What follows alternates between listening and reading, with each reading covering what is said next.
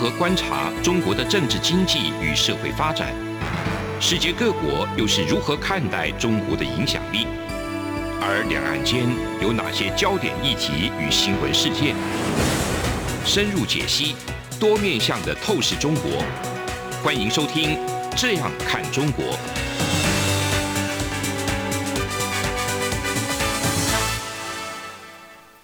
各位听众您好，我是主持人张振林。您现在收听的是中央广播电台《这样看中国》节目，张正霖时间。今天我们节目要谈的一个主题是这个美国副国务卿啊薛曼访问中国，那中国也是一副还是战狼的一个态度，两边的会谈最后是不欢而散哦。那中美的僵局到底应该怎么来看待？那是不是一个无解的一个情况啊？很高兴我们今天邀请到两位来宾，一位是赖以中赖老师啊，那一位是苏子云苏老师，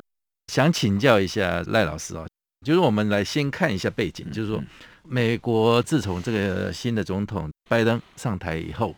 这跟中国的一个互动哈，那当时曾经有被各界的国际各方面的一些观察家哈，他们都有在看说，会不会有不同于这个先前川普美国总统川普的一个鹰派的极为鹰派的一个做法，会有一些不同的一个局面来做一个推展。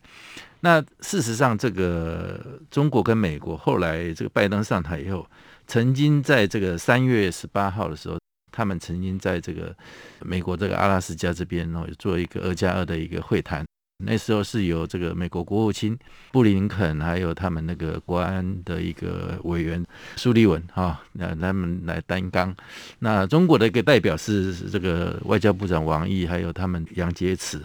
那这样的状况之下，那次的会面曾经也被相当的一个期待，他说，那中美是不是可以透过直接的一个比较高层级的一个会谈，然后有做出不一样的哈，比较不一样的一个呃关系的一个互动跟进展？那但是后来事实上的一个证明是说，那次的会谈也是一样，也是搞不得，两边也没有什么共识啊，甚至之后呢，那个美国这边哈也动作也很多哈。乃至于在这个整个脉络下来，这样看下来，时间轴的一个角度来看，呃，美国不断的在跟中国做有一些呃言语上的一些对抗也好，或实质上的一些惩罚的一些动作，还是一样不断的在做哈。那甚至在做这个其他国家的一个结盟上面，在那个英国召开的 G7 的一个会议上面，在一个联合公报上面，也直接对这个中国来做一个洗脸的一个动作哈。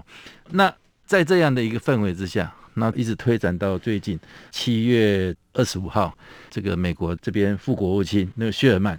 他就出访中国啊。那这个部分成绩是不如阿拉斯加那一次，但是整个看起来好像是美国跟中国两边哈，即便是那个关系这么差，或者是说呃两边的互信程度也不是这么好。甚至经常在呃言辞上做一些叫嚣，或者说交锋等等。那这样的一个氛围上，两边还是见面了，只是见面的结果又是一样，还是各言而至哈。那是与如果讲白一点，甚至是可能是在 是在见面的状况之下，还是互相在做一个吵架的一个状态之下。那这样的一个状况啊，我想请教一下那个赖老师，到底中国跟美国他们是如何在盘算这个局？啊，或者说两边的一个互动是一定要，还是说既然没有一个基本的一个互信，或者说有一个有心要做一些退让的话，两边这样的一个会面，其实也帮助不了什么太大的一个效益。其实就是说，呃，外面当然有一些人在讲到说，这是那个 Wendy Sherman 他到中国去哈，然后跟。中方碰面是为了要铺成 G 团体这个有关于呃拜登还有习近平他们之间的可能会面，嗯，我觉得那个根本就空穴来风，而且是。感觉是湖州的啦，嗯哼，为什么呢？就是说那个在三月十八号哈，对，当时这个呃，从 Tony Blinken，然后 Jake Sullivan，还有那个杨洁篪和王毅他们之间的会面，然后后来算是整个大爆发，然后不欢而散之后，嗯哼，实际上那个呃，美国就开始把他那个原来对中国还仅存的，还有一点点要寻求合作的这样的一个态度哈，就做一个很彻底的转变，嗯哼，那那后来我们也看到，包括说呢，Kirk Campbell 利用这个。机会哈，他就跑到日本，他也要求日本说，你现在要对中国的态度要强硬一点，嗯，甚至还鼓励日本要通过日本版台湾关系法等等。嗯，后来我所看到，从四月十六号那个美日的峰会，然后到这个。之后，包括美、澳、美、韩以及这个 G7，甚至到后来那包括 EU 哈，嗯的这些的那个峰会的声明里面，会把台海还包括其他东西都把它包括在里面。其实跟三月十八号那整个破局有很直接的关系。对，那换句话说，那个呃三月十八号之后，那那个美国一方面是利用这样的一个机会，然后促使这个同盟来归队，哈，那进他的同盟动员。那同时，他对中国这边的这个压力也是变得那个相对来讲越来越大，哈。那个在这样的一个角度之下，我们是先看到习近平他大概在五月底的时候，要忽然那个冒出一句就说，呃，要大家这个呃，我们要讲好故事，但是不要再去跟他争吵哈。对，有这样下达这样的一个指示哈。嗯。但是就说呃，那个我们可以看到，就是美国和中国所谓双边之间的这个沟通哈，实际上已经到了呃，基本上没有太多的这个发展的一个程度哈。就是说，在那个高层之间可能会有这个呃，就是 video 哈，就是在视讯上面那个会谈，但是见面的会谈实际上是比较，嗯，可能是比较重要的。对，那这次那个 Wendy Sherman 他到那个中国那边去，那并不是他专门过去，嗯哼，哦，你要看他就他整个行程是他那个去日本去好几个地方，是，然后再再到中国那个地方，对，所以说很明显的这次呃 Wendy Sherman 他是不是会过去或怎么样，基本。上美国也没有说呃认定就一定去得成，嗯、哦，那那个也没有也不会把这东西当成这是特别专门要去处理和中国之间的关系，不是主要的一个功能。对，对那换句话说，这个和如果说是美国是真的要有什么任务的话，要去要和中国要去处理，他不会那种一个官员然后从日本、韩国什么的一一路绕过去，他一定会单独有一个。有一趟会到那边去，要去处理什么事情？因为在过去来讲都是这样的一个状况。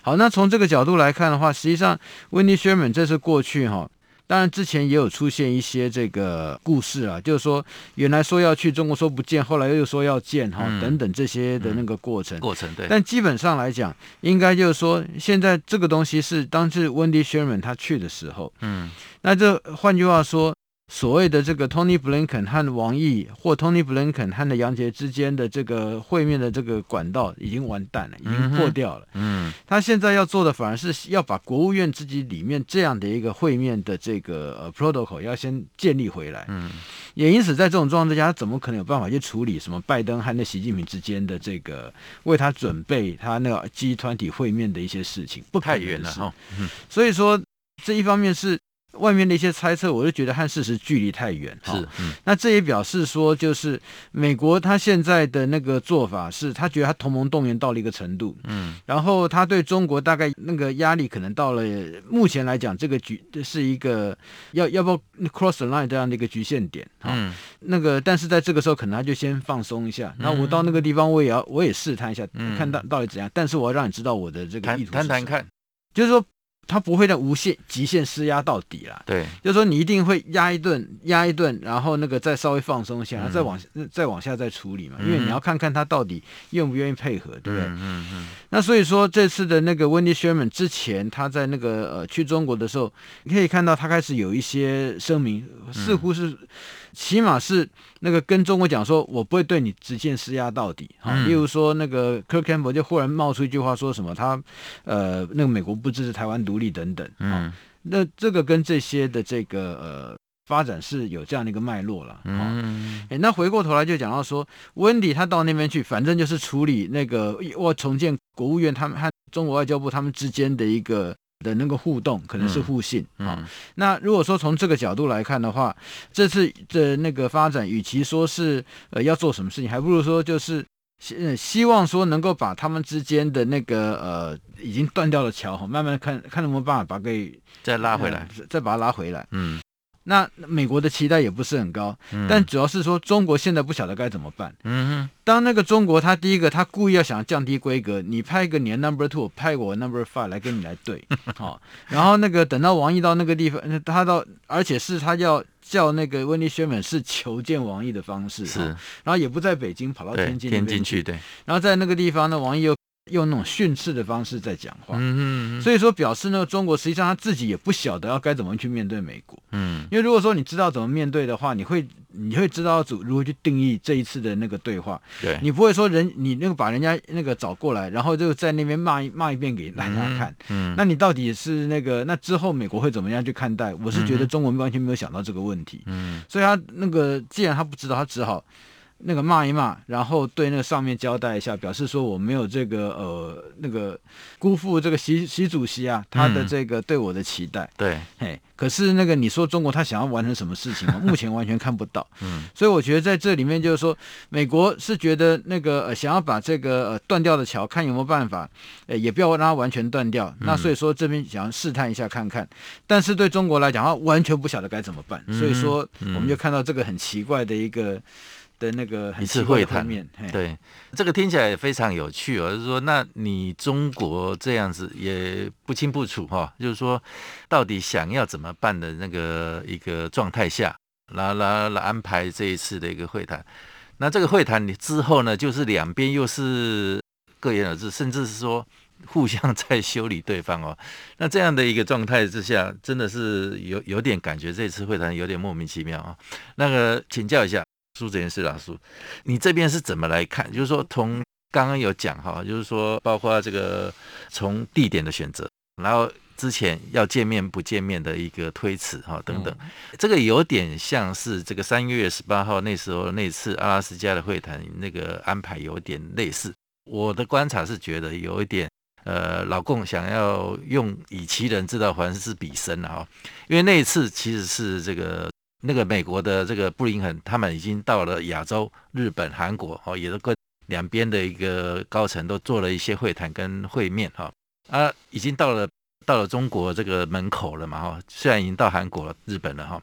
那但是最后美中的一个会谈，他们不是进到中国去，他们反而美国把他拉到这个阿拉斯加，这个是也是美国的国土的一个边陲的一个地方，有这样的一个安排，然后对这个。呃，如果用谈判的技巧了，或者说有特别的哦，政治上的一些隐喻的话，哦，有是故意的这样子的做安排，说我不是针对你，你要来就来谈哦，我不是特别一定要非跟你谈不可。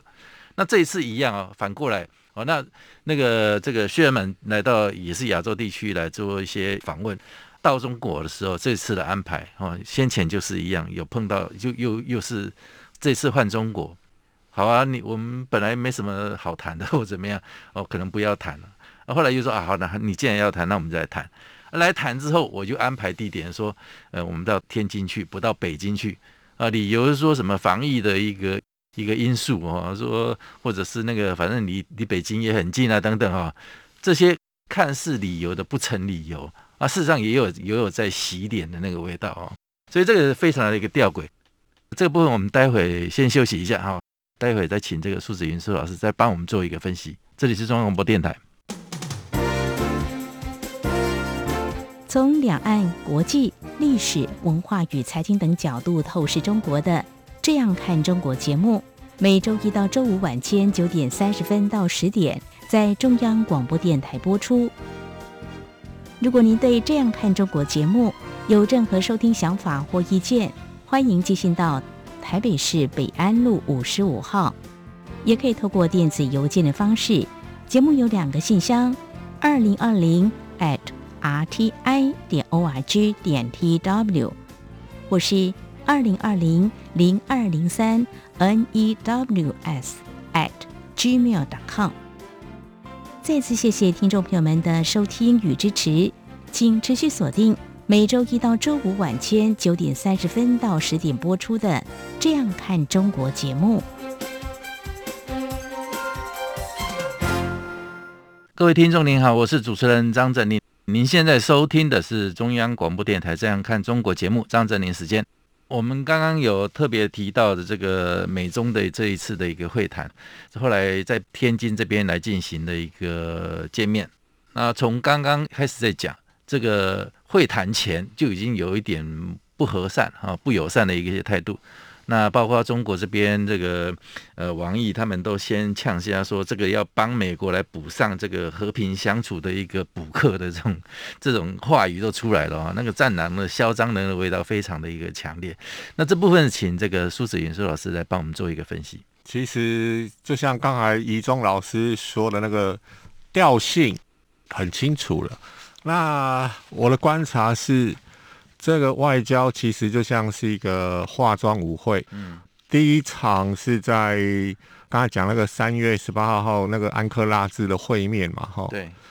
哎，那一路下来，我感觉是说，这个中国那边的朋友可能是真的也真的是呃不知道要跳什么舞步了啦。嗯。现在美国已经把这舞会的那个。Partner 就是舞伴都安排好了，嗯，那节奏从 disco 哦开始，一连串的那个美日峰会、美韩峰会、G7 的呃七大工业国的峰会，一路下来到北约峰会，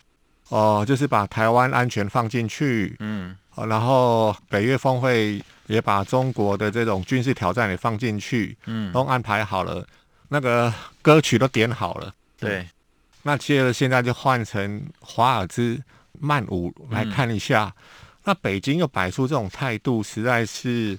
嗯，也不知道怎么形容他们的想法。也许他们又回到呃满清时候那时候的那个总理各国洋门那 那种态度，嗯哼，哦，就是把别人都当成说好像是蛮夷之邦来驯化，嗯，哦，在安克拉治那一场，就是呃杨洁篪跟那个王毅先生他们已经摆出那一种。哦、呃，就是咄咄逼人的态度了。嗯，那其实，在我的观察是，美国也是刻意啦。嗯，就是说，让前面的那个记者可以拍的时候，就是拍到中国那种战狼外交的特性。嗯，那接着就是刚才一中老师说的，接着开始美日峰会、美韩峰会一系列下来，全部都把台湾放进去。嗯，那这一次的那个谢尔曼他去中国访问，先到日本、韩国，哎。人家都是对等，都是副外长哦，出来然后一起谈，然后就重新就再强调是台海安全很重要。他接着他就是呃，等于是说这个薛尔曼女士她是一个穿梭外交嘛，对，哦，就说啊，不然也去中国那边，我们来谈一下好了。对，对。那顺道，对，那中国方面又摆出那种满大人的姿态，嗯啊，不能不准你到那个。京畿之地，呃，到天津去吧。呃，反正古代从古代以来就京津是一线的哈，嗯、那就就是把你摆到那个呃总理衙门外面的那个呃一个也是玩宫廷政宫廷政治。对，他好像北京他在表演的这些外交，在我看来是内交了。嗯，他就要对内表示说，哎，这个中国共产党是非常非常的那个有尊严的哈，维持中国尊严。然后这些洋洋人来，你看，我们就不让他进京。对，所以从安克拉是外交的那个场合，他明显是在做内交的一个表态，嗯，嗯，给中国里面的那些人，特别是给党和他们的中央看，宁左勿右。现在整个中国的气氛是宁左勿右，嗯哼，所以这样子就产生了一个很可怕的一个外交上的失能。嗯，哎，呃，习近平先生他。在所谓的中央的工作会议里面讲说：“哎呦，我们要改变一下中国的形象，我就是要强调中国是可敬、可爱、可信 三可的这种新的那个调性。”啊，结果下面的人都还是表现出这种哦、呃，就是侵略性哦，跟可可，哎，就是三日不。可憎哈，就是类似三日不读书，面貌可憎那一种，等于是在帮中国自己挖坑。嗯，哎，这个是非常难难让人理解的。对，那回到实物面来看的话，很清楚了。学员们他这一次去之前有很多呃，就是猜测了，包括刚才一中老师点破的时候要去替地基团体铺路，嗯，那个部分我觉得是可能性很低啦。对。因为呃，就是类似副外长的这种调性，我觉得他去是一个事务性的对口而已。嗯、就说哎呦，那个来看看，说最近你们有什么想法吗？嗯，那早前还有另外一个说法是说，哦、呃，要架设新的美中的热线呐、啊。嗯，等等很多种说法。所以文字热线嘛，哈，应该是这样讲，对，呃，就是热线电话有那个语音的啦，哈，那美中已经有了，在国防部等等的，嗯，但是如果说是真的要加热线 Red Line，我觉得就是呃，唯一比较可能的，跟这次 PM 的未必是一样，但是如果美中要加新的热线。那就是一个电传打字的一个系统，嗯哼，那当然现在它走的是呃那个网络的部分呢，是，哎，为什么要用这种呃电传打字的？就是说确定双方的讯息不会被误解，嗯，就是你电传出去的这个电文，嗯，就是双方的幕僚会有呃两三个人一起看，嗯，哦，那再翻译成他当地国的母语，嗯，哦，给那个呃就是元首去。看，哦，他用意是这样子，确保不会用因为语音的那个差异会有误解。嗯嗯。那第二个就是等于是说，把中国的核武的力量，就是说严肃看待了。嗯哼。这种电传电传打字型的热线，基本上是美美国跟前苏联的时期，为了避免双方误解发生核大战，嗯，哦，比如说，哎，有人可能是误射了飞弹，对，那这边侦测到，可能就立刻除了语音电话问国防部之外，那立刻就是白宫会立刻电传一个小的短文给克里姆林宫，嗯哼，确定是有意或者是无意的，哦，嗯，就是避免双方的误判。那其实。目前我们从美中的一个架构来看的话，美国最关切的除了山海问题，东海、台海、南海，嗯，还有就是中国的核武的那个打击能力在快速的增加，哦，嗯，所以这个热线的部分，我觉得合理的推估会是在这个区段，嗯，那呃，如果从娱乐角度来看的话，看 娱乐的角度，哎，就是说电影啊，哎，对你说，一个跟这个热线会有关联的电影是，我记得好像是叫。那个哈，那个恐惧的总和哦，哦，哎对，哎对，里面就是有那个打字系统嘛，嗯哼，就是用哒哒哒哒哒，对，然后对方就立刻出现，嗯，这应该说是元首级的赖啊，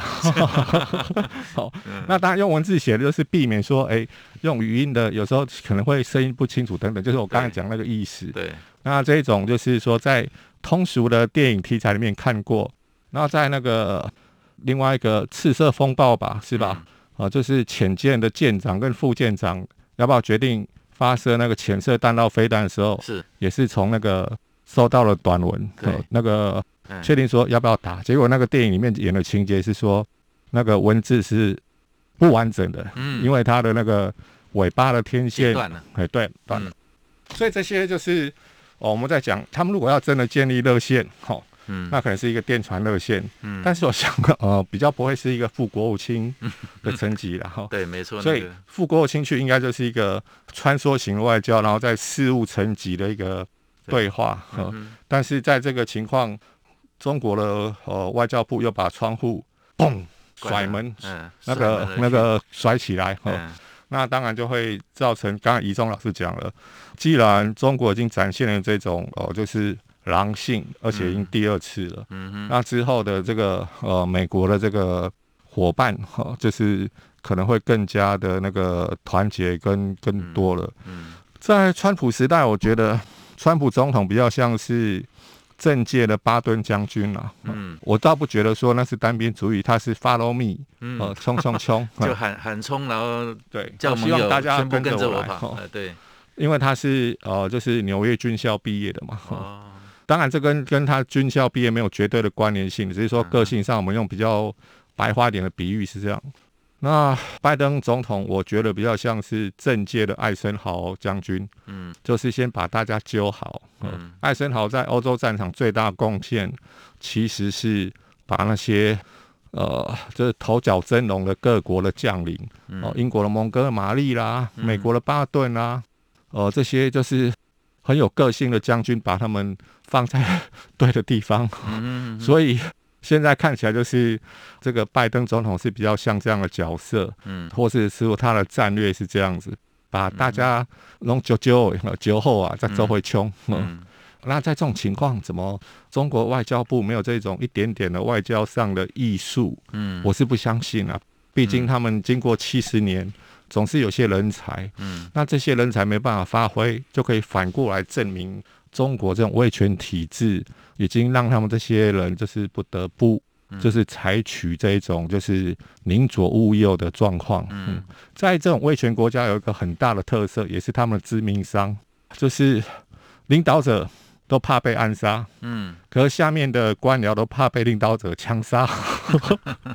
哦，因为没有一个比较 third party 的司法系统或媒体或国会可以监督嘛。是，所以互相猜忌的情况。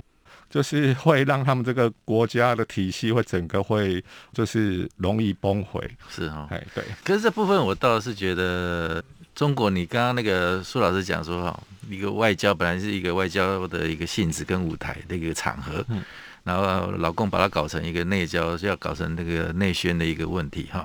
那也要展现他自己的一种所谓呃，就像那个他们《环球时报》那总编辑讲的那东西，哎，我们中国也有脾气的啊，也有立场的啦，哦，说怎么可以随便让你们美国这个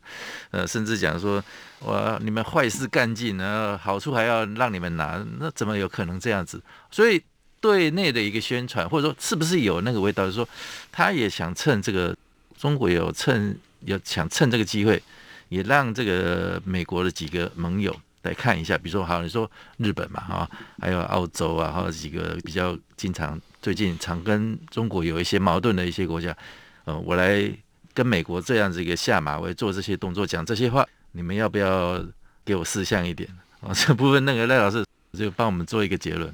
我觉得哈，那个因为之前其实中国在阿拉斯加会议就已经做过类似的东西。结果你看结果怎样？反而让那个包括日本、韩国哈，对，是特别是韩国过去对台湾什么都不敢讲话，结果这次也跑出来那个算是也讲出来了，对在背书嘛哈。嗯，那 G7 那个欧盟等等，所以说它反而是造成这些国家提早跟美国站队了。嗯，那我觉得那个效果，如果中国它呃应该是够理性、够聪明，他知道上次这样做它的效果并不好。所以，我相信，包括习近平，他为什么在中央政治工作会议会提到，就是说，嗯，呃，大家，呃，我们要那个可爱呀、啊，然后要可信啊，好、嗯、这样的一个宣传，因为他基本上他有注意到这样的一个状况。所以说，如果中国这次还要这样干的话，嗯、那就表示说，他实际上那个呃，应该是内部出现一个很大问题，不晓得要做什么事情。嗯嗯嗯、所以说，他只好就在那个呃故技重施哈，明明知道这个东西一点都一点用都没有。所以我觉得这感觉应该比较像是中国自己不晓得要怎么要做什么事情，然后他现在对他自己的对外的这个形象也实际上是高度的没有自信，嗯，才会产生这样的效果。OK，好，那看起来是这样子哦。不知道干什么，就所以随便抓抓到什么东西就做，或者说本性如此哈，就是说照以前的一个模式在做啊。反但是整个整体看起来的话，这样反而是一个坏事哈。好，非常感谢这个两位来宾的一个分享。以上是今天中央广播电台《这样看中国》节目。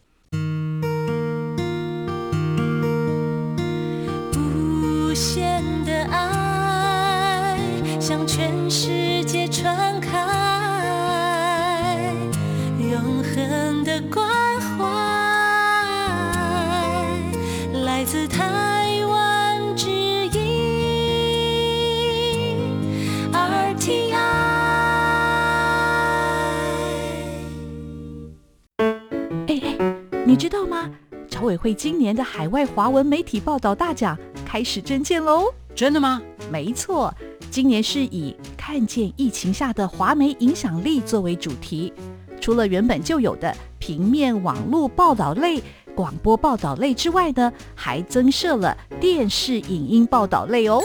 不止如此，还有全球新闻志工限定的侨务电子报新闻报道特别奖。只要你是侨务电子报的新闻志工，而且报道作品有在侨务电子报刊登过的，就可以报名啦。哇，奖项变多，报道被看到的机会也变多了呢。那参赛作品只要是聚焦台湾、报道台湾，而且是在限定刊播期间于中华民国境外媒体平台刊播就可以了吗？没错，赶紧把握时间，在八月十五号之前上网完成报名吧。那我赶紧上二零二一海外华文媒体报道大奖官网查询相关征件规范。网址：triple w dot o c a c media awards dot t w w w w 点 o c a c m e d i a a w a r d s 点 t w。以上资讯由中华民国侨委会提供。